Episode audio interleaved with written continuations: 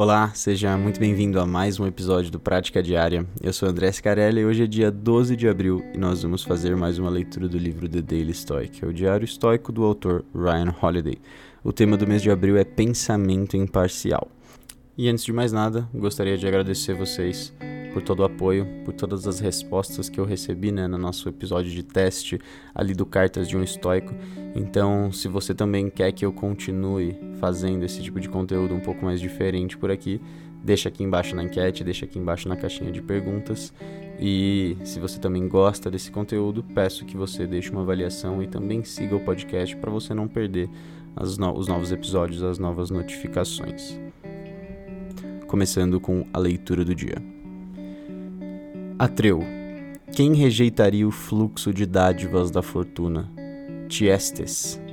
Qualquer pessoa que tenha experimentado como elas refluem facilmente.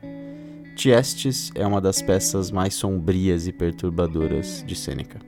Mesmo dois mil anos depois, ela continua um clássico do gênero da vingança sem dar spoiler, a citação acima vem de uma cena em que Atreu está tentando atrair seu odiado irmão Tiestes para uma armadilha cruel, oferecendo-lhe presentes tentadores e generosos. A princípio, Tiestes declina, para a completa perplexidade de seu inimigo. Costumamos ficar surpreendidos quando alguém recusa um presente caro ou uma posição de honra ou distinção.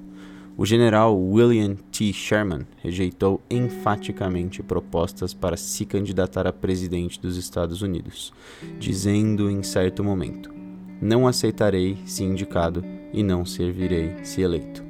Se seu amigo Ulysses S. Grant tivesse feito tal declaração shermanesca, como rejeições desse tipo ficaram conhecidas, Grant teria certamente preservado seu legado da desastrosa reviravolta dos acontecimentos que ele sofreu.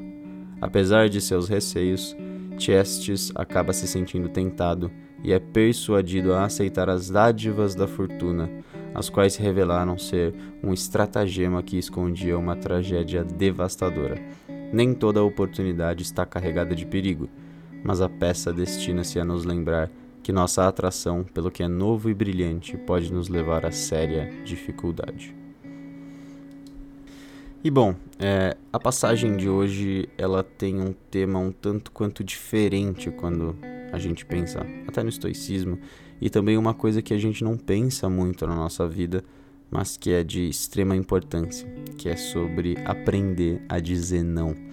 Então a gente vive nessa sociedade em que tudo é muito corrido, e a gente tem o trabalho, e tem a faculdade, e tem os amigos, a família, namorado, namorado, e várias pessoas, e coisas, e eventos, e tudo ao nosso redor se desenrolando. E às vezes parece que a gente está no meio disso e a gente não consegue fazer nada do que a gente realmente quer, né?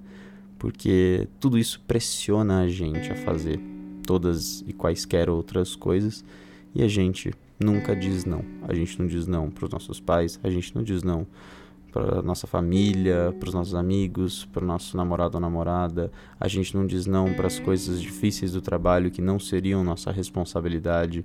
Enfim, a gente nunca diz não. E aprender a dizer não, obviamente, para as coisas que fazem sentido dizer não e que existe um cabimento dizer não, é uma habilidade extremamente importante para as nossas vidas hoje. Porque se você parar para pensar, o seu tempo é o único recurso que você tem de verdade. O dinheiro, ele vai e volta, você pode fazer mais dinheiro. O tempo não. O tempo ele simplesmente se esvai. E já diziam os estoicos que todo o tempo que está para trás, ou seja, todos os anos que ficaram para trás, eles já pertencem à morte. Então é como se eu, por exemplo, que tenho 23, quase 24 anos, já tivesse morrido nesses 23, 24 anos da minha vida. Então você tem que parar para pensar um pouquinho mais na sua vida desse sentido de que é importante dizer não e rejeitar as coisas, principalmente, e aí quando a gente entra aqui um pouco mais no tema da passagem, quando essas coisas parecem muito bonitas e brilhantes, né?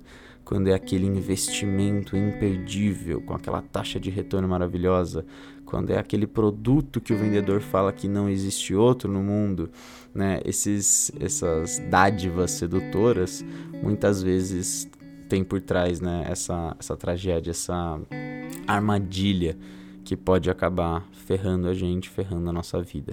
Então, é claro, né? Existem coisas que são realmente boas. Existem oportunidades que realmente não carregam perigo e não carregam coisas ruins e nós temos que aproveitar.